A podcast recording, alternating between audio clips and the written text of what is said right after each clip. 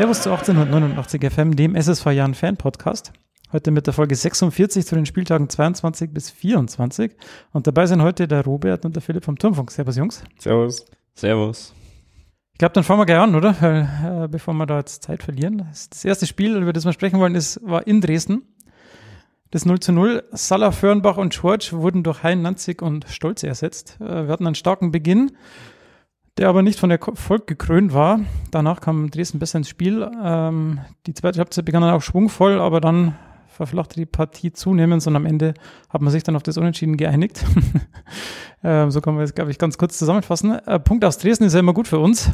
Ähm, wir haben auch in der letzten Podcast-Folge darüber gesprochen, dass, äh, wenn wir da was mitnehmen können, ist es gut, äh, gut, aber hätten wir mehr mitnehmen können, außer dem Punkt. Wir wären ja drin gewesen. Ja, aber die waren halt auch zweimal allein vom Tor gestanden und äh, da hat uns dann nur Philipp Penke den Arsch gerettet. Also von dem her kann man schon über dieses 0 zu 0 glücklich sein wir haben unsere Chancen mal wieder nicht genutzt. Also wir sind jetzt nicht unbedingt die abschlussstärkste Mannschaft der ja, Liga. Wenn, wenn wir da schon mal auf die Statistiken eingehen, Expected Goals waren 1,1 zu 1,3, also so viel, ja.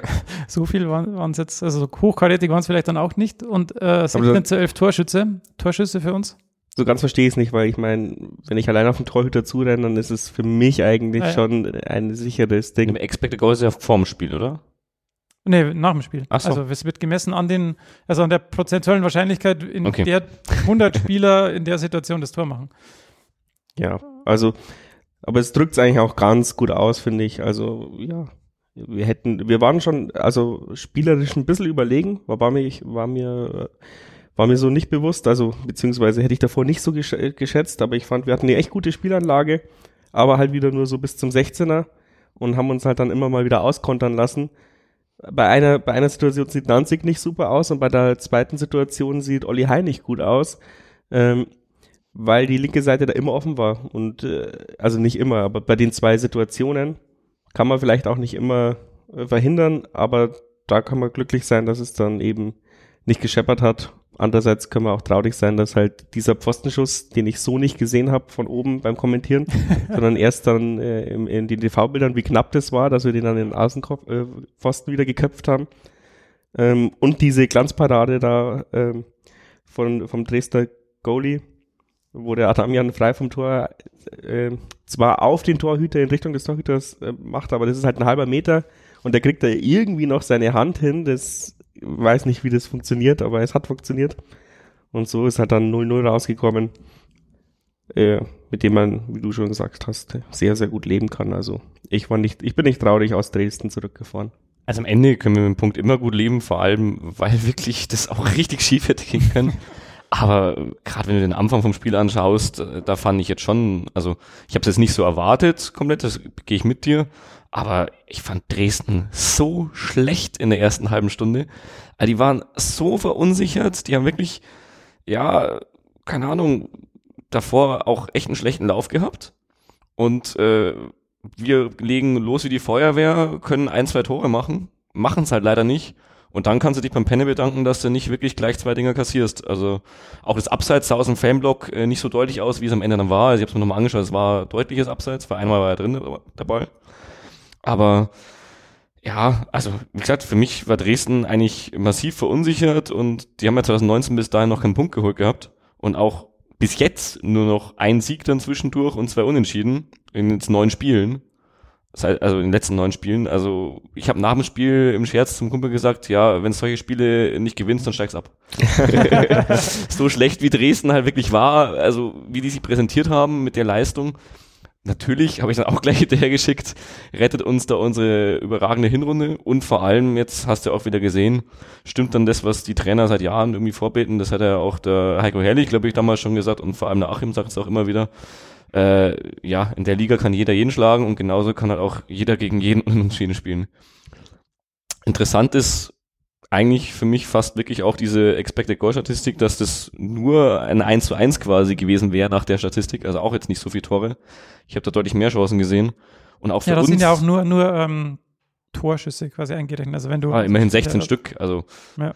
Und auch für uns war es ja wirklich, glaube ich, äh, das erste Mal, also wenn man drei Spiele in Folge ohne Tor dann, wir haben ja wirklich davor fünf, fünf Tore in zwei Spielen kassiert und äh, keins geschossen. Und das letzte Mal davor habe ich nachgeschaut heute, weil Tobi ist nicht da, da muss ich ihn vertreten. Klar. Das letzte Mal davor waren wir am fünften Spieltag, äh, also vor diesen drei Spielen, die wir jetzt hatten, vor Dresden, äh, am fünften Spieltag ohne Tor und das war gegen Dresden zu Hause. haben wir 2-0 verloren. also quasi fast eine Steigerung. Ja, wir tun uns äh, seit, seit Turmfunk bestehen schwer, äh, gegen Dresden und vor allem in Dresden Tore zu schießen. Weiß nicht, vielleicht liegt uns da die Spielanlage nicht.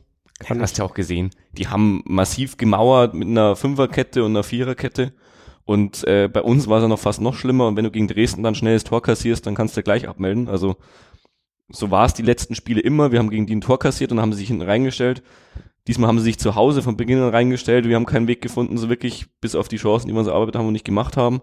Und wenn der Konter dann drin ist, dann hätten wir das Spiel auch verloren, da bin ich mir ziemlich sicher. Was ich ein bisschen schade finde, du hast es gerade schon ein bisschen angesprochen, ist, dass der Alex Nanzig seine Chance nicht genutzt hat, weil ich es ihm echt gegönnt hätte.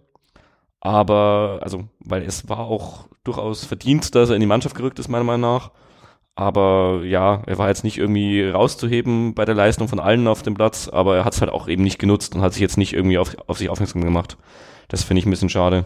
Ja, bis auf diese eine äh, Chance, wo der Hein äh, ein bisschen zu weit aufgerückt ist und den Spieler in seinem Rücken vergessen hat, war das aber der Spieler des Spieltags, also, also äh, der Spieler des Spiels von unserer Seite, finde ich. Also ich war total beeindruckt, wie der diese Seite berackert hat, nach vorne, mhm. nach hinten, ähm, nach so einer langen Verletzungszeit.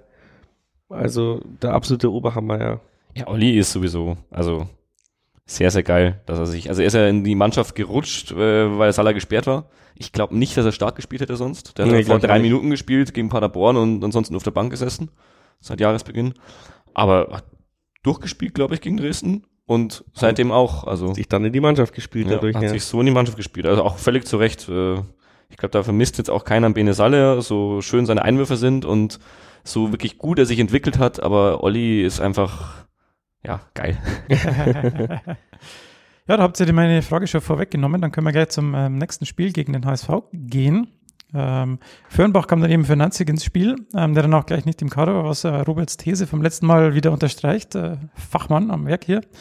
Ähm, nee, Habe ich auch so bestätigt bekommen, dass die Theorie gar nicht so unsinnig ist. Die habe ich mir auch angehört im Podcast und äh, ich ja, ich finde es halt scheiße. Also ich kann voll nachvollziehen, aber ich habe mir schon in der Hinrunde gedacht, als da Nancy noch auf der Bank saß, warum wir den nicht mal in der letzten halben Stunde bringen, weil halt einfach äh, jetzt nicht unbedingt äh, dafür macht schlecht gespielt, aber wenn du jemanden mit dem Tempo hinten raus noch bringen kannst, der dann noch mal ein bisschen Unruhe reinbringt, jetzt nicht mal den Stürmer, sondern wirklich einfach einer die linke Seite beackert und damit ja, aber ein Außenverteidiger gewinnt halt meistens das Spiel nicht. Also, ja, wie gesagt, es wäre, also für mich wäre das eine Waffe, wenn du, du musst es natürlich auch vielleicht auch merken, wenn die auf der rechten Seite äh, die Gegner irgendwie einen relativ müden Mann haben oder sowas, wenn du dann einen Nanzig reinbringst, der läuft denen davon. Ich bin mir ziemlich sicher, dass der Bayer Leute sich vorher die gegnerische Mannschaft anschaut und sagt, okay, wenn die zwei schlechte Rechtsverteidiger äh, haben, dann setze ich einen Nanzig schon auf die Bank. Aber wenn dem nicht so ist, ich meine, äh, der Bayer Leute packt ja auch so Tricks aus mit ähm, jetzt stelle ich Niedfeld rein, weil der perfekt für den und den ähm, oder äh, passt, ja. Also ich glaube, er macht sich, solche Sachen wird, würden schon geschehen. Also ich glaube, da kann man sich auf den Bayer Lotzer schon verlassen, dass deine Forderung erfüllt wird, wenn, wenn es zum Gegner passt. Du musst es halt vorher quasi schon erkennen. Das ist es. Du kannst dann im Spiel nicht mehr reagieren, wenn du nicht mehr da hast, aber ich verstehe deine These und ich kann sie auch nachvollziehen. Äh, mir war auch von vornherein klar, dass es irgendwie so einen Beweggrund hat, aber es ist einfach schade, weil äh, für mich der immer noch eine Waffe ist. Allein durch seine Geschwindigkeit und vor allem auch wirklich durch äh, ja den Kampfgeist, sag ich mal, den er reinbringt, wie er sich reinsteigert. Und das hat uns schon auch äh, viel Schönes beschert die letzten Jahre. Auf jeden Fall, ja. Fürs Fanherz tut's sehr weh. Aber taktisch kann ich's verstehen. Ja. Aber Firnbach hat sich kaum Fehler erlaubt dieses Jahr. Also es war jetzt, äh, bevor er da im Dresden-Spiel mal äh, aussetzen durfte, war er schon mal ein bisschen schlechter gewesen. Aber der hat davor gerade die Hinrunde hat richtig gut gespielt. Also möchte ich jetzt gar nicht absprechen. Ja. Wenn wir dann zum Spiel kommen, der HSV ging nach äh, einer engagierten Anfangsphase in der 60. Minu 16. Minute mit 1 0 in Führung, konnte aber dann auch die Dominanz nicht zum 2 zu 0 nutzen und so ging es dann mit 1 0 in die Pause. Nach der Pause wollten sie dann wohl das 1 zu 0 über die Runden bringen. Ähm, allerdings kam es anders. Erst flog, flog Mangala in, mit Gelb-Rot in den 69. vom Platz nach irgendwie so einem dummen Handspiel. Ähm, Ganz komisch, ja. ja. Und dann traf Adamian in der 74. 74. Minute zum 1 zu 1. Und in der 84. Minute war es dann Grüttner, äh, der mit einem schönen Drehschuss, ich würde es jetzt mal Traumtor nennen, den 2-1-Siegtreffer macht. Ähm, die rote Karte in der Nachspielzeit können wir dann vergessen, weil es dann keine Auswirkungen mehr hat. Aber starkes Spiel von uns, ne? nach dem äh, Rückstand nochmal zurückzukommen. Vielleicht war das dann auch irgendwie nach der Halbzeit, dass der HSV irgendwie dann doch, also irgendwie kam es so vor, als wären es zwei Spiele gewesen. Nicht? Der HSV kommt raus, wollte uns nicht unterschätzen. Dann nach der Pause haben sie uns dann doch wieder irgendwie unterschätzt, weil sie gedacht haben, sie können auf halber Flamme mit halber Kraft da noch das Spiel äh, runterspielen. Sind denn da unsere alten Tugenden wieder da? Also die, die wir jetzt in den letzten Spielen vermisst haben, so nach dem Rückstand wieder zurückkommen, also ab der Drangphase in der 60. oder irgendwas würde ich sagen, ja. haben wir den, den Hebel irgendwie umgeschalten. Nicht nur von Spielerseite, sondern auch von Tribünenseite. Ist halt immer so ein Zusammenspiel natürlich. Wenn die Mannschaft besser ist, ist die Tribüne auch besser. Aber irgendwie haben wir es dann geschafft, 20 Minuten oder 30 Minuten so in den Relegationsmodus zu schalten. Und man hat's, ich habe es auch beim Kommentieren gemerkt, ähm, ab dieser roten Karte gewinnen wir das, ja. Also das war so der Game also Changer. Denkst, aber wichtig. Du würdest sagen, das, das war der Game Changer. Ja, und das und man hat es halt durchs Stadion gerochen auch, finde ich, dass jeder jetzt an den Sieg glaubt und die Mannschaft hat dann auch an den Sieg geglaubt. Aber wichtig ist mir, weil du es gerade schon gesagt hast, ab der 60. Minute oder vielleicht so noch fünf Minuten früher war das und es war nicht erst ab der gelb Karte, wirklich, wir haben da irgendwo den ja, ja, genau, Schalter davor, umgelegt. Davor, ja, natürlich. Wie aber auch ich, immer aber, und ja. dann äh, wirklich, der, Hamburg ist geschwommen kurzzeitig hinten drin da kam Chance um Chance und genau so passiert es dann halt auch, wenn du fünfmal aufs Tor schießt, dass halt irgendwann mal eine Hand im Weg ist. Haben wir Glück gehabt, ja, aber für mich war der Gamechanger nicht die gelb-rote Karte. Nein, nein, das Für mich war der Gamechanger, dass, wie du eingangs gesagt hast, dass ähm, der HSV das Spielen eingestellt hat, eigentlich in der Halbzeit. Und vor allem, dass Lasogga das 2-0 nicht macht, das wir so schön präsentiert haben vor der Halbzeit. Aber nee, dass der HSV das Spielen einstellt und dass dann eben du mit Laufe der zweiten Halbzeit wirklich Mittel gefunden hast, die unter Druck zu setzen dann Glück natürlich mit der gelb-roten Karte, aber also, dass wir den Ausgleich in der Phase schaffen, auch ohne die gelb-rote Karte, da wäre ich mir fast sicher gewesen. Dass es dann noch gewinnst, gut, da hilft dir natürlich dann schon, wenn du einmal mehr auf dem Platz bist. Und vor allem, wie du gerade gesagt hast, die Dynamik mit dem Publikum, die habe ich auch ein bisschen vermisst und jetzt nicht nur die letzten Spiele, ganz ehrlich, äh, man merkt es auch ein bisschen an der Heimstatistik vielleicht. Das war dieses Jahr generell noch nicht so. Also unsere Comeback-Qualitäten, die waren immer da. Also die haben wir wirklich will ich nicht sagen, dass wir die verloren haben. Aber dieses Zusammenspiel äh, zwischen Tribüne und äh, Mannschaft zu Hause, was uns auch letztes Jahr ja äh, gegen Düsseldorf und Ingolstadt wirklich extrem gut geglückt ist zu Hause und auch in vielen anderen Spielen, das äh, habe ich fast ein bisschen vermisst zuletzt. Das war jetzt mal wieder ein Highlight. Ist natürlich auch klar, dass bei so einem Spiel dann äh, das Ganze noch eher kocht, wenn du es zumindest eng halten kannst oder wenn du dann halt zu Chancen kommst am Ende muss dann leider, muss man fast sagen, die Mannschaft vorlegen und erstmal zu Chancen kommen, dass äh, die Fans mitziehen. Ja gut, das macht aber auch, es ist aber auch gut, dass, dass nicht die Mannschaft immer unterstützt wird. Wir hatten ja auch schon mal das Thema, dass sie trotzdem gefeiert wird, obwohl die Niederlage da ist und du dich ja eigentlich erstmal irgendwie ärgern willst. Dann ist es ja auch spielbezogen. Der Support ist ja auch immer eine gute Sache eigentlich.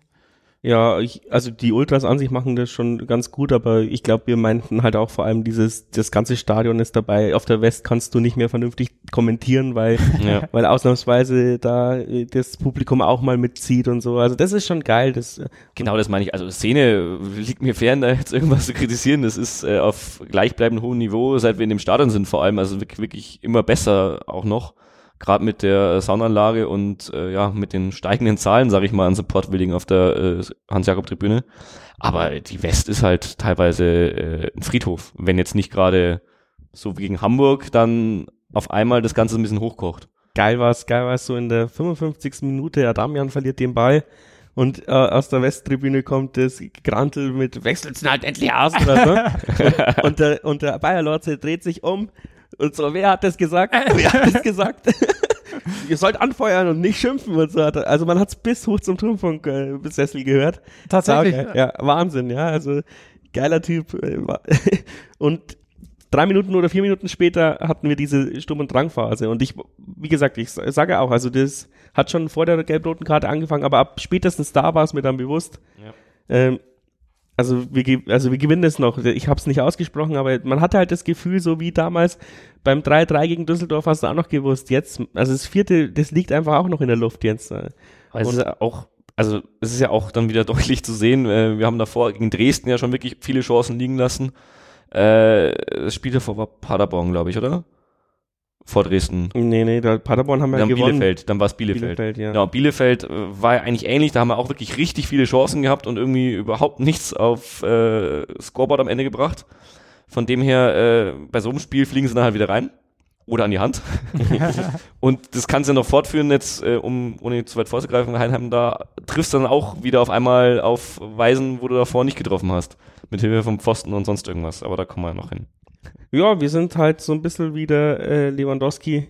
Ähm, wir machen nur die schweren Tore. Ja, diese, einfach, diese einfachen Dinger machen wir halt nicht. Ja. Also der von Grüttner, der war überragend. Also Ja. der sah im Stadion gar nicht so spektakulär aus. Also ich habe auch nicht, hätte ich das nicht mal kommentiert, weil ich mir gedacht habe, lol, der Ball ist in der Luft, kein Mensch, kein Mensch wird den wieder haben und dann auf einmal nimmt er ihn mit der Brust an, dreht sich und haut das Ding rein und du hockst da oben da und die, die Zuhörer müssen sich auch denken, ja, ist er denn jetzt völlig bescheuert, der hat überhaupt, es hat, es hat sich überhaupt nicht gefährlich angehört.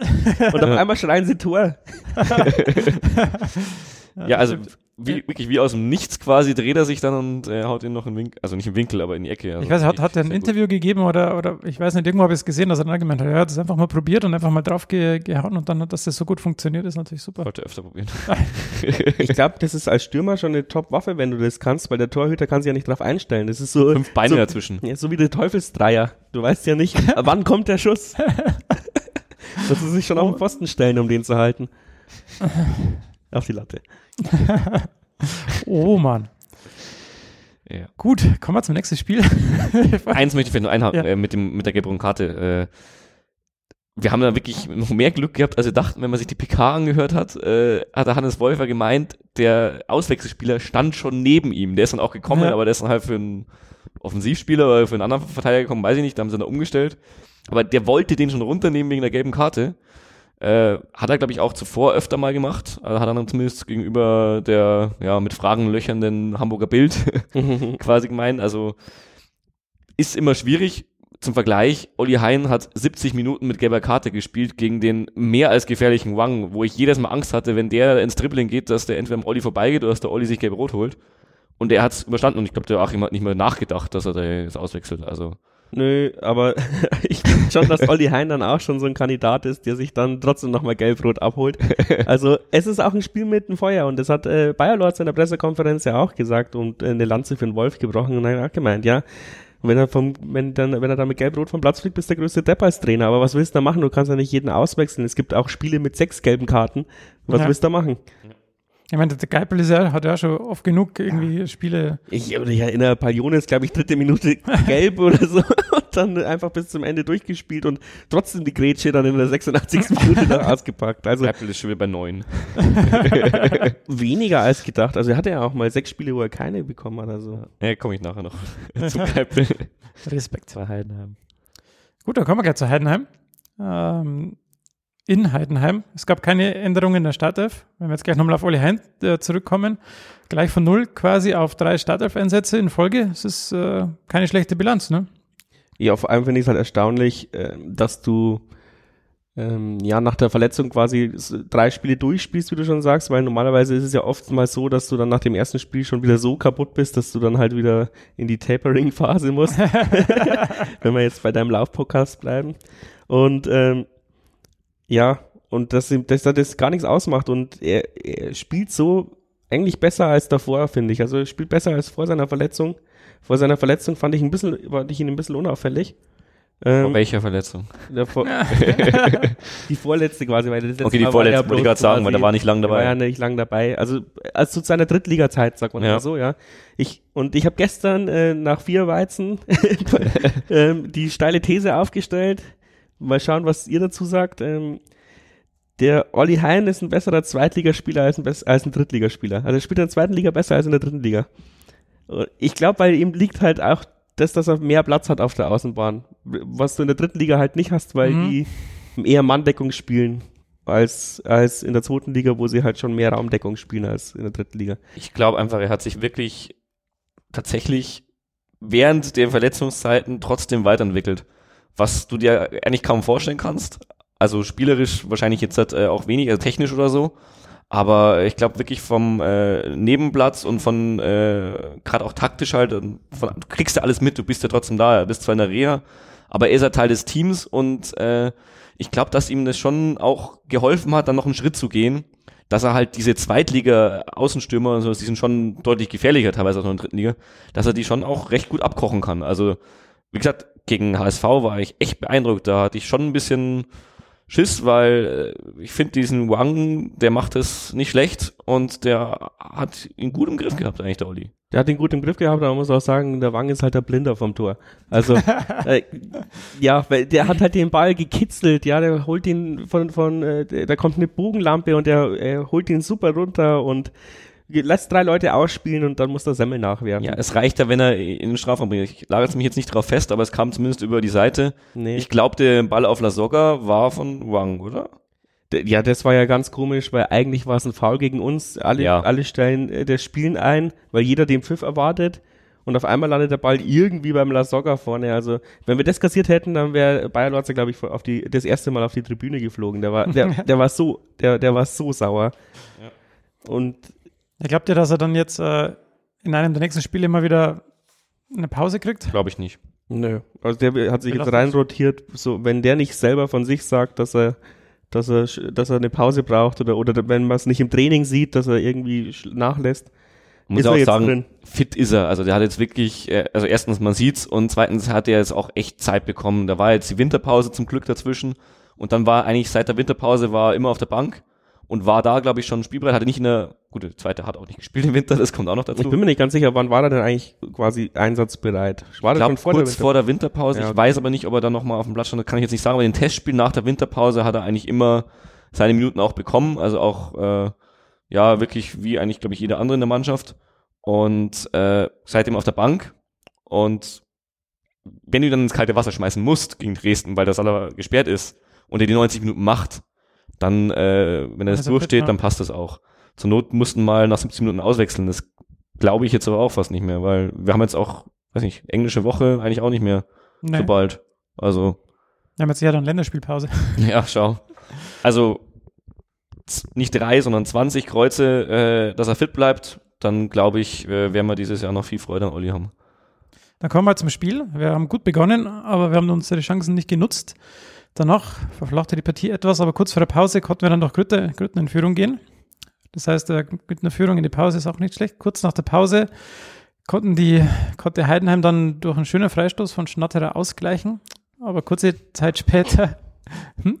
Ja, sorry, immer, also wenn man vor, vor dem Spiel immer weiß, weißt schon, ja. Der schießt, äh, auf den Schnatter, da muss man aufpassen, oder auf den Lasogga muss man aufpassen. In der Regel fangen wir uns dann den Ball genau von dem. Komm, der hat sechs Spiele in Folge oder so nicht getroffen. Ja. Und aber wir legen ihm halt dann wieder einen Freistoß, äh, 18 Meter zentral vors Tor, wo ich davor schon, also wirklich, hätte ich nicht kommentieren müssen. Es war klar, der ist drin. Also, das haben wir auch, glaube ich, ich und der äh, Grundfeldner äh, wirklich so kommentiert. Äh, ja, hm aber so, Wir wissen, was kommt.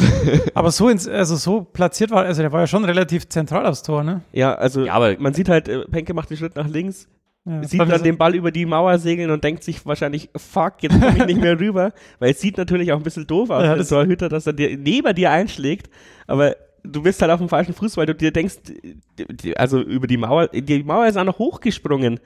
Ich weiß es nicht, ja. Also er hat ihn so perfekt getroffen, dass du nicht mal mit Hochspringen am Mauer wenigstens ihn abfälschen kannst. Also er war jetzt nicht platziert irgendwie in Winkel, aber aus der Position hast du halt auch drei Viertel vom Tor frei und kannst dir aussuchen, wo du hinbringst. Ja. Und auch der Torwart muss halt aufpassen, weil der kann genauso gut auch ins Torwart fliegen. Und deswegen, Wenn der, jeder vielleicht auch auf dem linken Fuß, ist am Ende leicht gesagt, aber also da mache ich ihm Penne überhaupt keinen Vorwurf. Du hast ja dann keine Chance mehr. Wenn du, wenn du, wenn du siehst, dass der Ball über die Mauer ist, musst du entweder das schon davor schon reagiert haben oder du hast verloren. Und dann sieht's halt dämlich aus. Er hätte sich halt auch noch, er hätte sich noch Pseudo hinschmeißen können, damit man jetzt nicht lästern. Aber nee, so also, hat er sich halt nur Fuck gedacht, vermutlich, als der Ball. Es ist eh, ich glaube, ich weiß nicht, ob es eine Vorgabe war, aber wir haben es eigentlich verdammt gut im Griff gehabt mit den Freistößen, haben nichts hergegeben vom Tor in der ersten Halbzeit. Es war alles nur aus dem Halbfeld, die waren zwar auch gefährlich. Also einmal ist der Glatzel ja wirklich frei zum Kopfball gekommen im Strafraum, weil ich jetzt auch nicht verstehe, warum äh, wenn der von der Mittellinie die Freischusslange bringt, warum wir dann nicht irgendwann mal sagen, 16er Schluss oder sowas, sondern wirklich im 16er verteidigen. Aber gut, ich bin kein Fußballlehrer, es hat sicher seine Gründe. Das, da war mir Ja, ich glaub Angst nicht. bange, der hätte auch reingehen müssen, eigentlich äh, so frei wie der da hingekommen ist. Aber ansonsten haben wir ja, also ich bin mir sicher, dass es angesprochen worden ist, dass wir keine Standards zulassen dürfen vom Tor. Und das haben sie echt gut hingebracht. Also muss man schon auch mal sagen. Und dann einen fangst du halt, der Schnatterer weiß halt auch, wie er es machen muss. Also ich, der Freistoß ist jetzt in keinster Weise schrittig, aber er ist halt jetzt auch trotzdem relativ billig. naja, passiert halt. Um das Spiel noch abzuschließen, ähm, Adamian hat dann noch den Siegtreffer gemacht mit einem recht, ja, ich, ich weiß nicht wie, das hat irgendwie ausgeschaut, also ich, ich hätte jetzt nicht gedacht, dass der Ball ins Tor geht, also das, das, Der Torhüter auch nicht. Ja, das war schon irgendwie eine witzige Sache, aber es ist gut, dass wir die Bälle, wie der Grüttner jetzt und der Adamian, dass wir die Bälle Richtung Tor bringen und dann geht so ein Ball halt auch mal rein. Wo du wieder bei dem Thema bist, wenn beim Stürmer der Knoten platzt, dann schießt er halt die nächsten drei, vier Spiele auch seine Tore. Und dann kommt halt mal wieder eine drei, vier Spiele Flaute. Deswegen musst du es irgendwie schaffen, dass halt immer nur ein Stürmer gerade eine Flaute hat. Damit wenigstens der andere trifft. Die haben beide gerade zehn Ja. Tore. Ja, Zehn krass. Tore. Ich wäre in den äh, früheren Zweitligasaisons und wären wir nicht glücklich gewesen, wenn wir insgesamt zehn Tore, nein, wenn einer unserer Spieler mal zehn Tore geschossen hätte. Ich glaube, da haben wir echt keinen. Nee, nee, Also das ist, das war ein Trauerspiel. und äh, bei dem Tor von Adamian hat man auch wieder gesehen, was man zum ersten theoretisch auch sagen kann. Äh, die Dinger, die wir halt äh, die Wochen davor nicht gemacht haben, teilweise auch am Anfang der Saison manchmal auch nicht, die haben uns halt jetzt geholfen. Also es war, in dem Spiel haben wir viermal das Aluminium getroffen. Zwei davon waren drin, also sowohl Grüttner als auch Adamian im Innenpfosten.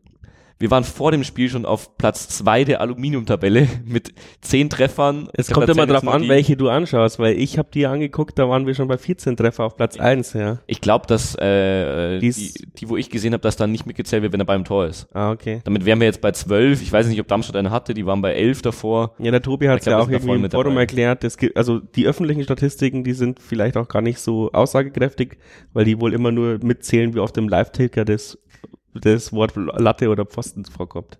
Was Nee, du- das war bei sehr dem Fall akkurat.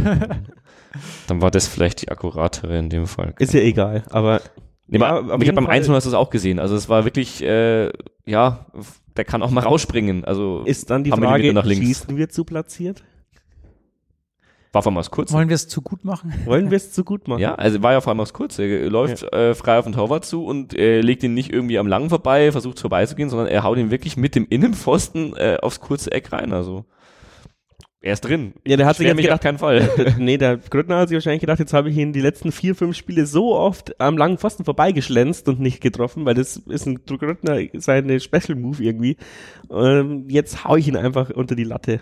Und dann ist er halt unter den Pfosten. Vor allem, wenn sie Dresden ausklammert, dann schießt er drei Spiele äh, quasi kein Tor und dann auf einmal äh, gegen den äh, nach Statistik auch wieder äh, besten Torhüter der Liga mit dem Kevin Müller, also mit der besten Abwehrquote, ich glaube irgendwie 6 76 Prozent oder sowas hatte der.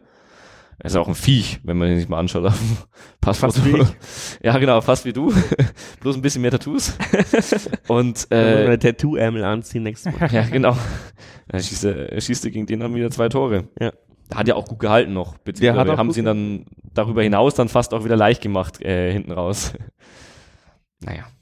Ja, das, der, Post, der Lattentreffer vom Al-Gadoui war eher exemplarisch für unsere Genauigkeit. Ja. ja, das ist eben der, bei dem der Knoten aktuell nicht geplatzt ist. Der darf dann gerne äh, gegen Duisburg platzen. Ja, genau. Aber der hat ja die Vorlage, glaube ich, zum 2-1, äh, zum 1-0, äh, zum 1-1 gebracht. Ja, Vorlage hat er gegeben, ja. Der spielt richtig gut die letzten Wochen, aber er trifft halt nicht aktuell. Das ist wahrscheinlich aber auch gar gar nicht seine Hauptaufgabe. Das letzte, wo, wo er, und ich mich erinnere, richtig, das letzte Tor war in Magdeburg. Aber ich glaube, er hatte danach auch noch mal ein, zwei, aber das gegen Magdeburg, das habe ich kommentiert, das war auch sehr schön. Das war das geil rausgespielt. ja. Ja, da, Adamian ist der viertbeste Scorer, nur um das mal einzuwerfen, äh, mit 17 Punkten. Ja. Sieben Vorlagen ist schon. Hoffentlich, Ja, ist die Vorlagen. hoffentlich ist die Ausstiegsklausel zwei, ein zweistelliger Millionenbetrag. ja. Ja. Weil ich meine, großartig scouten werden sie uns nicht, ja. Ich glaube, auch in dem Scouting-Bereich unterschätzen sie den Jan Regensburg immer noch.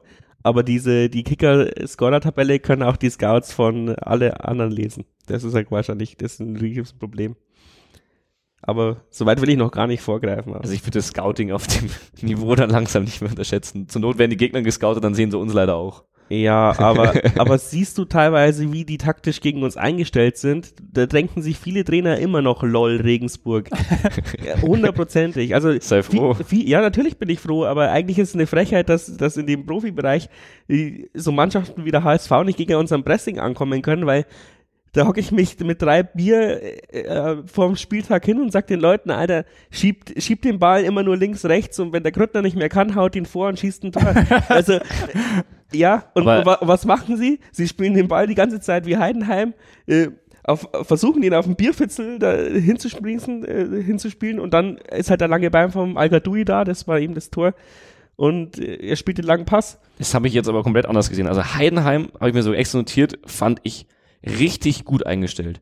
Weil Die haben so geduldig gespielt in der ersten Halbzeit, dass sie mir gedacht haben, äh, Heidenheim ist ja kein überheblicher Verein, aber Ja. ich meine, so, so jemand wie der HSV und so, die, die unterschätzen uns regelmäßig oder haben auf einmal Schiss gegen uns zu verlieren, weil man darf gegen Regensburg ja immer noch nicht verlieren, weil wir sind ja immer noch so ein Underdog. Also Heidenheim fand ich wirklich, also die haben ja wirklich sich geduldig den Ball hin und her gespielt, wollten uns fast rauslocken. Andererseits hat irgendwie Achim genau in dem Spiel habe ich gefühlt, äh, hat dieses Gefühl, die Vorderleute so eingestellt, dass sie jetzt halt nicht zu sehr pressen, zumindest jetzt nicht auf Teufel komm raus, haben die wirklich ein bisschen machen lassen, weil die halt auch extrem viel Selbstvertrauen haben und wir hätten uns wahrscheinlich wirklich einfach mit drei Pässen ausgespielt. Schätze mal, das war zumindest sein Gedanke.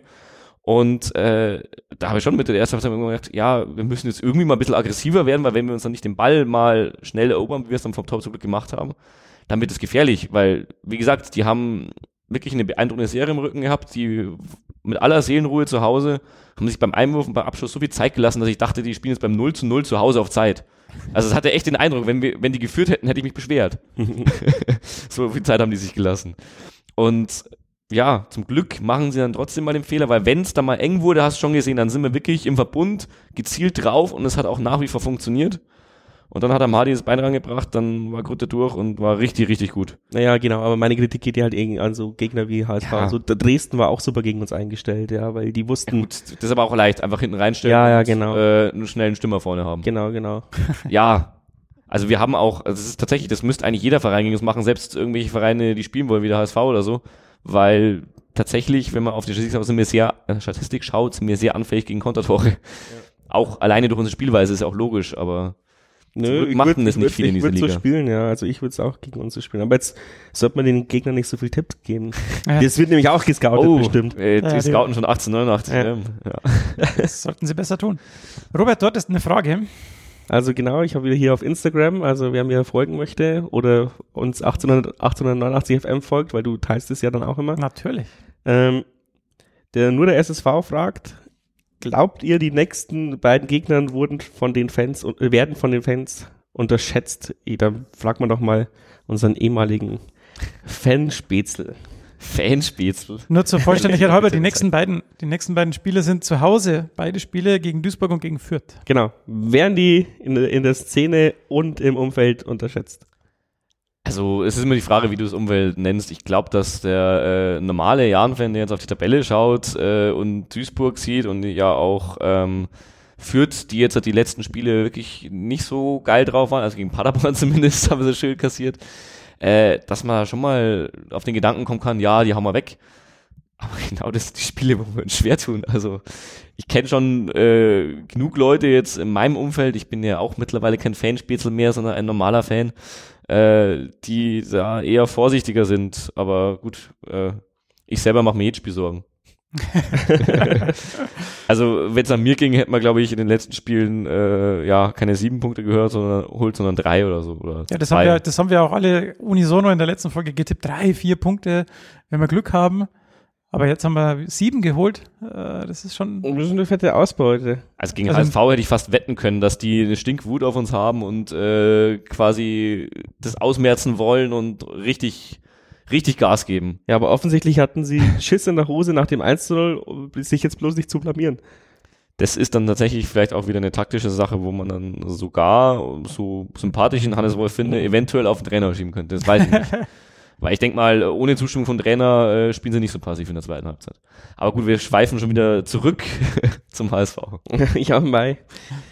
Das ist ja unsere Stärke, dass wir alles mit allem verknüpfen. Das stimmt.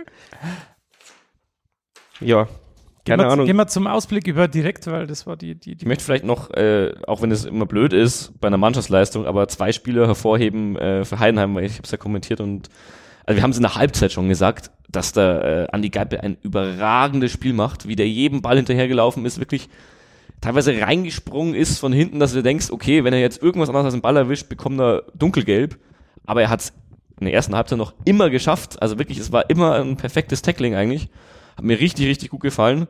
In der zweiten Halbzeit hat er einmal gelb bekommen, aber das war auch eher verglichen mit den anderen Tacklings für, ja, ein Ding, wo er nicht hin muss. Also, wo jetzt eigentlich gar nicht mal so wichtig war, dass er den jetzt umgrätscht. Äh, und Thalhammer auch wieder sehr, sehr stark, wirklich, äh, was der auf engem Raum teilweise dann noch irgendwie die Pässe verteilt hat, haben mir sehr, sehr gut gefallen, auch die letzten Spiele schon. Hat er einen Drittliga-Vertrag? Das sag ich seit ungefähr einem halben Jahr, also seit Ingolstadt wirklich so unten drin steckt. Hoffentlich kriegen wir den einfach nur, weil er keinen Vertrag für die dritte Liga hat. Aber da ist, da ist im Moment die Luft für einen Mark Leis auch ganz schön eng, ne? Auf der 6. Brutal eng, ja. Ich hätte nie gedacht vor, vor der Saison, dass Mark Leis da äh, so Probleme haben wird, in die Startelf zu kommen oder überhaupt Einsatzzeit zu kommen. Na, der hat jetzt immer so Kurzeinsätze, ne? So kurz. Also für mich war es letztes Jahr so, war, dass Andi Geipel so ein bisschen verglichen mit den Aufstiegsjahren so ein bisschen nachgelassen hatte und dass Marc Leis so der unumstrittene Nummer eins auf der Sechs ist und Andi Geipel eher so ein bisschen hinten dran. Das sind jetzt andere Spielertypen, vor allem Andi Geipel ist ein Spielertyp, den wir so jetzt nicht so haben dieses Jahr. Ich glaube, letztes Jahr haben wir dafür einen Gimba noch so ein bisschen gehabt als Backup. Ähm, der halt auch mal dazwischen haut und wirklich mit seiner Zweikampfstärke enorm wichtig ist, wie man ja auch gesehen hat in Heidenheim. Ähm, der hat halt einen gewaltigen Schritt jetzt gemacht. Und Mark Leis hat zumindest zu Saisonbeginn, glaube ich, einfach einen kleinen Schritt zurück gemacht. Also ich kann mich da an das Spiel gegen Paderborn erinnern, äh, gleich am Anfang. Da sah er jetzt nicht ganz so gut aus und dann ist es halt jetzt auch schwer. Ich meine, wir haben jetzt halt äh, zwei Laien da. Also der Adrian Fein hat losgelegt wie die Feuerwehr, als er dann irgendwann gekommen ist, Mitte der Hinrunde oder ja, zumindest ein, zwei Monate, glaube ich, nach äh, Saisonbeginn und ist jetzt leider verletzt und Maxi Thalhammer ja jetzt genauso. Also was der die letzten Wochen leistet, also da will auch der Mark Leis sich schwer tun, glaube ich, wenn er in seiner Bestform wäre, gerade ranzukommen. Ich weiß nicht, in welcher Form er gerade ist, weil ich gehe nicht ins Training. Mhm. Aber ich glaube, der Trainer hat es schon auf dem Schirm und äh, der wird seine Zeit schon bekommen, wenn er sich Ich durch glaube, Arbeit auch dann. Bayer Lorzer spielt gerne so, wie ich das im, als Sechser auch geil, also äh, die Sechser-Position auch interpretieren würde. Einen Zerstörer, wie du schon sagst, und einen, der es technisch ein bisschen mehr drauf hat. Und äh, Mark Leis ist halt irgendwo dazwischen. Das ist vielleicht auch sein Problem, ja. Der Mark Leis wäre halt vielleicht gut, wenn du nur mit einem Achter spielen würdest oder sowas. Oder, oder halt mit einem, eine, eine ein, also keine Doppelsechs, sondern eine einfache Sechs spielst, dann wäre halt der Mark Leis wahrscheinlich prädestiniert dafür, aber in so einem Doppelsechs-System ist er immer irgendwo zwischen Zerstörer und, ähm, und Spielmacher. Und äh, da haben wir halt jetzt halt so ein kongeniales Duo irgendwie. Und für Mark Leis halt auch blöd, dass Maxi Thalhammer einfach sich nahtlos an die Leistung von Fein so ein bisschen reinspielt und dann kommst du halt einfach nicht vorbei, weil es gibt nur diese zwei Positionen. Und Andy Geipel ist halt als Zerstörer äh, unumstritten diese Saison, wie du schon sagst. Ich würde auch gar nicht sagen, dass Mark Leis eben eine Formschwäche hat und deswegen nicht reinkommt, sondern die anderen passen halt zurzeit besser ins System und er bekommt ja auch immer seine Einsatzzeiten, weil genau wenn du ihn brauchst oder wenn du so eine Art Spieler brauchst, wechselt Bayer Lorzer ihn ja auch ein. Aber das kannst du halt nicht vom Anfang an zur Zeit gebrauchen. Das ist so meine Theorie. Ja, und wenn du einen Mark Leis oder falls Adrian Fein nochmal fit wird und für uns wirklich nochmal äh, wichtig werden kann, äh, wenn du vielleicht sogar einen Mark Leis und einen, keine Ahnung, Maxi Thalhammer oder Adrian Fein auf der Bank hast oder einen Andi Geipel, äh, hast du zwei Granatenspieler auf der Bank, die du bringen kannst, um dem Spiel noch eine Richtung zu geben. Also da haben wir wirklich vier gute Männer aktuell für zwei Positionen und dann müssen halt welche draußen bleiben. So ist es. Wenn wir jetzt die Vorschau nochmal ähm, abschließen, dann sehen wir, dass wir gegen zwei Heimspiele jetzt äh, aufeinanderfolgend haben, was vielleicht auch ganz, ganz gut ist. Gegen Fürth spielen wir Montagabend und dann fahren wir nach Darmstadt. Ja, die Frage ist, wie, wie, äh, was erwarten wir davon? Haben wir, sehen wir nach diesen drei Spielen, dass wir sicher sind, dass wir 40 Punkte haben? Jetzt haben wir 36, oder? Ich glaube schon, dass wir danach, zum, also sicher sind wir, glaube ich, diese Saison mit 38 Punkten. Und Ich glaube, es reicht jetzt schon. ich glaube auch, dass es jetzt schon reicht, aber wenn noch irgendwie da unten ein Wunder passiert, dann bra brauchst du 38 Punkte, damit du nicht müssen halt Relegation fünf spielst. Wunder passieren, weil es, die Ja. müssen ja alle ihre Punktzahl verdoppeln. Also es ist wirklich Wahnsinn. Ja, ja, hast recht. Eigentlich sind wir schon durch, aber ich denke, ähm, wir holen auf jeden Fall. Ja, die offizielle Marke sind die 40 Punkte. Ja, und die werden wir auch locker erreichen, da bin ich mir sicher. Und am Ende spielst du dann halt wie letztes Jahr so ein bisschen um die goldene Ananas wahrscheinlich. Man sieht es ja jetzt schon, es hat sich so ein bisschen abgesetzt in der Tabelle. Wir haben nach unten jetzt sogar ein bisschen Puffer, fünf Punkte, glaube ich, sogar auf Bochum, auf dem nächsten Platz. Nach oben wird auch nicht mehr viel gehen, zumindest wenn man jetzt auf Relegationsplatz steht oder sowas. Da möchte ich gleich reingerät. naja, es wäre zumindest cool, wenn du es, wenn du, also wenn du jetzt noch irgendwie die Motivation aufrechterhalten kannst, wäre schon cool, wenn du es zumindest noch so in weiter, oder zumindest noch dran schnupperst, damit gegen Sandhausen am Schluss nicht nur 2000 Leute im Stadion sind. Ähm, das ist so meine größte Sorge Ja. in, dem, in dem Mittelfeldgeplänkel. Und ja, jetzt kommen wir in diese Phase, wo die machbaren Gegner kommen. Und jetzt entscheidet sich's, wo es hingeht, weil ähm, eigentlich wäre jetzt die heiße Saisonphase, wenn du sagst, gegen HSV hättest verloren, gegen Heidenheim hättest verloren, gegen Dresden hättest verloren, wäre alles möglich gewesen. Und dann hättest, hätten wir, wären wir jetzt hier gehockt und hätten gesagt, Duisburg führt, Darmstadt musste mindestens sieben Punkte holen, damit du nicht absteigst. Und jetzt sind wir halt in dieser Lage, wo du, wo du nicht weißt, kann die Mannschaft die Spannung aufrechterhalten? Wenn sie die Spannung aufrechterhält, dann äh, hat Duisburg und Fürth keine Chance gegen uns in, in, in ihrer jetzigen Form. Aber wenn wir nur, wenn wir nur auf 95 Prozent spielen, hauen die uns weg, weil Duisburg ist immer noch eine gute Mannschaft. Fürth ist eigentlich auch eine super Die haben sich Mannschaft. wieder gefangen auch. Ja. Also ich meine, das 6-0 gegen Paderborn, Ja. äh, wir haben es ja vor uns liegen. Danach war jedes Ergebnis ziemlich eng. Die haben, auch wenn ich vom Stefan Leitl nicht viel ha- halte, sie haben ja auch einen neuen Trainer und ich habe mir das Spiel gegen HSV angeschaut am Montag, äh, da waren die äh, sicher nicht chancenlos. Da ging wenig jetzt zusammen, aber die haben HSV auch gut im Griff gehabt und das Tor von HSV war extrem glücklich. Ja, aber hast du Scheiße am Fuß, hast du Scheiße am Fuß. Ja. und hast du ein Montagsspiel in Hamburg, hast du zwei Wochen später ein Montagsspiel in Regensburg. Ja, ja. Ist halt auch wieder gut. Ja, die haben halt auch keine Lobby in der zweiten Liga, obwohl sie da schon seit 300 Jahren drin stecken. Die Ja. Nimmt auch keiner ernst. Ja, wir hatten, wir hatten letztes Jahr auch gar, gar kein Montagsspiel, ne? Ähm, Doch, hatten wir nicht letztes Jahr ein Montagsspiel, ja? Jetzt, jetzt wo es Also, nicht mehr dieses live Jahr- übertragen wird, Ja, ja, gibt's gut, das ist keine- ja- Also dieses Jahr waren wir in Bochum, definitiv. Ja, ja, genau, wir hatten einen. Letztes Jahr bringe ich es jetzt gerade nicht zusammen, aber ich glaube, da hatten wir auch eins. Äh, jetzt, wo es nicht mehr live kommt, ist wirklich, Ja. ja, Da, da dürfen wir auch mal montags spielen. da müssen wir auch mal Montag spielen. Ja, und es gibt ja bald, ich glaube, ab 21 gibt es keine mehr. Keine Montagsspiele mehr, auch in der Ja, aber dafür wird's irgendwas anders kommerzielles sind halt geben. Dienstagsspiele. Schau, Wart, wart mal die Ausschreibungsphase dann ab oder die ganze Rechte. Ja, ich glaube, die haben es jetzt auch kapiert, weil in Spanien gibt es keine, auch keine Montagsspiele mehr. Ja, Ja, Spanien also- gibt's aber auch wirklich aktuell für jedes Spiel eine andere Anschlusszeit. Das Also Spanien richtig, und dann halt die Überlegungen, statt Montagsspielen, gut, dann gehen wir halt in die USA, spielen da unser Pokalfinale. Ach gut, machen wir aus dem Pokalfinale. Oder wir machen Sonntag 11.30 Uhr. Oder machen wir einfach noch ein paar Playoffs irgendwie vorher, dass irgendwie ähm, wir vier Spiele in, die, äh, in den USA machen können. Oder so. Ja, oder du st- stoßt halt wie Ding äh, 21 Uhr oder 22 Uhr dann am Wochenende an, damit die Amis das zur Mittagszeit anschauen können. Ja, wobei in Spanien ist halt auch nochmal was Ja, anderes. Spanien Ist, da das ist ja auch keiner Abend vor 20, äh, 22 Uhr oder so. Ja. Aber ja, also die Anschlusszeiten sind wirklich krass in Spanien. Möchte Aber das nicht ist haben. off-topic. Ja. Sonder. Sondersendung. Sondersendung. Philipp, hast du noch was? Du schaust so angestrengt in dein, auf deine Notizen? Ich schaue gerade angestrengt, ob ich noch was habe. Äh, eigentlich bloß für den Ausblick. Äh, wir haben es ja vorhin schon mal angesprochen. Anni Gabriel bei neun gelben Karten. Äh, Eska Sörensen und Sebastian Stolz sind auch bei vier. Grüttner ist auch schon wieder bei sieben und bei Ui. dem geht's immer so schnell, dass äh, der dann teilweise in drei Spielen sich drei in Folge holt, so ungefähr. Nee, der hat, hat doch letztes Jahr auch irgendwie im, Dann im, wieder nicht. im 15. Spieltag schon die neunte gelbe Karte gehabt und dann bis zum Stimmt. Ende durchgehalten oder so. Stimmt. völlig, völlig irre. Stimmt, meistens, genau. Er hat es zwar so, dass er sich teilweise schnell welche holt, aber dann, wenn es zählt, dann hält er sich zurück. Genau. Ja, ja. Ja. Ja, darf er gerne noch ein bisschen warten, weil dann, wenn es um nichts mehr geht, dann kann er auch ein Spiel aussetzen. Kann er mal ein Spiel aussetzen, ja. Es hat letztes Jahr auch viel besser funktioniert, als ich dachte. Also gegen Kaiserslautern hatte ich so Angst und Bange ohne Grüttner, dass es überhaupt nichts wird. Also an Grüttner lag es nicht, dass wir uns da äh, so schwer getan haben. Die haben es vorne, haben wir es eigentlich echt gut gemacht. Aber ja, oder jetzt gegen Ingolstadt, wo Adamian und Grüttner gefehlt Ja. haben. Hinter, Ja. ja. Also nee, ich, ich finde es auch, unsere Mannschaft kann das gut kompensieren. Ähm, und das ist auch eine große Stärke. Und das ist auch das Problem, warum halt manche dann einfach ewig nicht spielen und äh, aber auch nicht Groll hegen, weil sie genau wissen, ja, okay, meine Position ist halt dreifach besetzt, ja. Äh, Niedfeld zum Beispiel, ja. mit wenigen Ausnahmen ist es ja normalerweise auch so, wenn du jetzt mal ein Spiel gesperrt bist oder sowas, dass äh, Achim dann ein Trainer ist, der dann wirklich auch dann wieder auf den vertraut, der davor gespielt hat.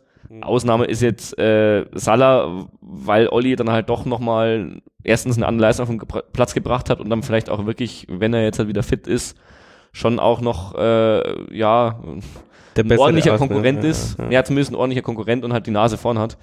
Ähm, aber ansonsten kriegst du dann meistens auch nochmal die Chance, äh, wieder zurückzukommen gleich nach der gelben Karte und äh, das tut der Mannschaft ja auch gut, dass du jetzt nicht irgendwie äh, jedes Mal komplett durchtauscht. Ich wäre jetzt gar nicht so böse, wenn äh, Sörensen ähm, äh, sich jetzt dann irgendwann mal die fünfte abholt, um damit wir mal Dr. Nachreiner wiedersehen. Ist er jetzt, Das ist ist das nächste, die haben wir auch in den Startlöchern. Ja. Ja. Ich möchte es mir nicht wünschen, äh, so eine Sörensen gelbe Karte, aber es stimmt schon, das wäre ein Wenn er damit ein Tor verhindert. idealer Zeitpunkt von, für ein Comeback. Ich habe jetzt gerade nochmal die Laufleistungstabelle aufgerufen, weil es mich interessiert hat. Und unter den Top 15 sind vier Jahrenspieler. Und ihr dürft jetzt mal äh, tippen, wer die vier sind. Grüttner. Grüttner, Geipel, Grüttner- Geipel ist Grüttner ist Geip, erster. Geip, ja. Echt? Geipel hatte zwischendurch mal mehr als Grüttner, das hat mich sehr überrascht. Also es war jetzt, Entschuldigung, das war natürlich nicht über die ganze Saison, sondern nur am letzten Spieltag. Achso, ja, da habe ich hier nur die Zusammenfassung gesehen. Wir hatten da noch Meter gemacht. Äh, ja, Ja, aber- normalerweise der andere Sechser auch noch, der Talhammer. Thalhammer ist der vierte, ja. Also Liegt der, aber am der, System. Also das ist in fast jedem Spielsystem so, dass Dann noch die Olli Hein. laufen. Olli Hein Das, ja. und der Hamadi ist auch noch. Der, der hat genauso viel wie Grüttner. Die machen immer das Ja, also wie gesagt, das ist Der auch, ist ihm immer hinterhergelaufen. ja, die sind gemeinsam drauf. Er für den einen. Die, Und waren, wir- die haben Flash gespielt. Das war quasi dann die, die Verlängerung des, äh, des der Lichtgeschwindigkeit. Und wir waren, äh, die ganze Mannschaft war auf Platz 3 mit 121 Kilometer. Letzter Köln mit 106. Alter Falter. Faule Hunde. Ja, aber was mir viel wichtiger ist als äh, die Laufleistung mittlerweile, ist wirklich äh, die Zweikämpfe, weil ich glaube, wir sind äh, mit Abstand vorne bei der Anzahl der geführten Zweikämpfe. Und das- wir gewinnen auch meistens 51 Prozent, habe ich jetzt Ja. immer, äh, immer mal wieder aufgepasst jetzt. Und äh, am Anfang der Saison war es immer so, hm, 40 Prozent gewonnen, 43 Obwohl wir nur 40 Prozent Ballbesitz haben.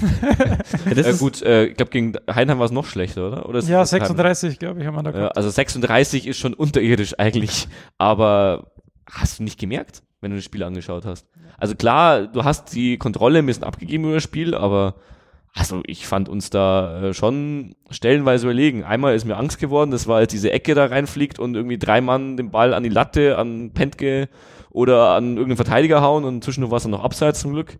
Also das war schon, ja, schwierig. Das war, glaube ich, kurz nach dem 2-1. konnte keiner auflösen, weil vielleicht war es auch gar kein Abseits, aber egal. Ja, aber er war ja auch nicht, war er drin dann? Nee. Der war drin. Ach so, doch, der letzte war dann drin, ja genau. Und ich glaube, der vorletzte Und der- und soll der- abseits gewesen sein, nicht der letzte erst. Keine hat, Ahnung. Hat er ja nicht aufgeklärt. Aber am, Ja. am Ende doch, hat er doch irgendwie im Interview gesagt, dass es vielleicht doch kein Abseits war, als wo er es im Fernsehen geguckt hat. Egal. Robert, du hattest zum Abschluss noch eine Frage. Ja, jetzt hast du mich hier kalt erwischt. Auf dem, Die habe ich doch schon beantwortet. Redet doch jetzt noch schnell über Darmstadt, das habt ihr noch gar nicht die gemacht. Frage habe ich doch schon abgebügelt quasi. Die Frage hast du schon Das die abgebügelt. Tobi Braun habe ich Ja. schon Die abgebügelt. Tobi Braun Frage hast du schon abgebügelt. Nein, ich, ich die, keine Ahnung. Also die, die Frage ist, ähm, steig mal jetzt auf. Halt, schöne Trollfrage, danke Tobi. ähm, wenn wir jetzt neun Punkte aus diesen, Sp äh, aus diesen drei Spielen holen, dann können wir drüber reden. Aber ich glaube, wir holen in Anführungsstrichen nur fünf und dann sind wir trotzdem irgendwo im Niemalsland. überlassen. fünf Punkte. Wie, wie äh, machst du, also wie teilen sich die auf, auf die Spiele? Ja, ähm, wir gewinnen gegen Duisburg und spielen zweimal unentschieden. Ich sag sieben. Wir gewinnen beide Spiele zu Hause und äh, spielen unentschieden in Darmstadt. Also am liebsten würde ich jetzt null sagen, weil es irgendwie zu uns passen würde. das, das Aber das ist dann doch zu pessimistisch, deswegen sage ich sechs. Ich glaube, dass wir Fürth tatsächlich knapp verlieren an einem Montagabend zu Hause. Ich weiß nicht warum, aber irgendwie habe ich das im Gefühl. Keine Ahnung, da äh, nimmt dann meinetwegen die ganze Mannschaft Rache an Jan George oder so. Der hat sich ja sehr gefreut letztes Jahr beim Hinspiel, äh, beim Rückspiel, dass er da äh, das Spiel mitentscheiden durfte. Nee, da habe ich irgendwie ein Gefühl, dass das nichts wird. Aber Darmstadt und Duisburg hoffe ich schon auf einen Dreier und musst halt wirklich ausnutzen, dass die gerade nicht so drauf sind und sie nicht stark machen. Und wenn du sie stark machst, dann ist es auch nicht so schlimm, weil dann steigt wenigstens Ingolstadt ab. Das Ja, ich glaube, ich glaub, Darmstadt ist dann nach der Länderspielpause. Also da ist dann noch mal ein bisschen. Ein bisschen Luft dazwischen. Ja. Okay, dann haben wir das wieder. Entschuldigung, haben wir das wieder rund gemacht diese Woche. Und dann bis zum nächsten Mal. Bis zum nächsten Mal. Servus. Oh, servus.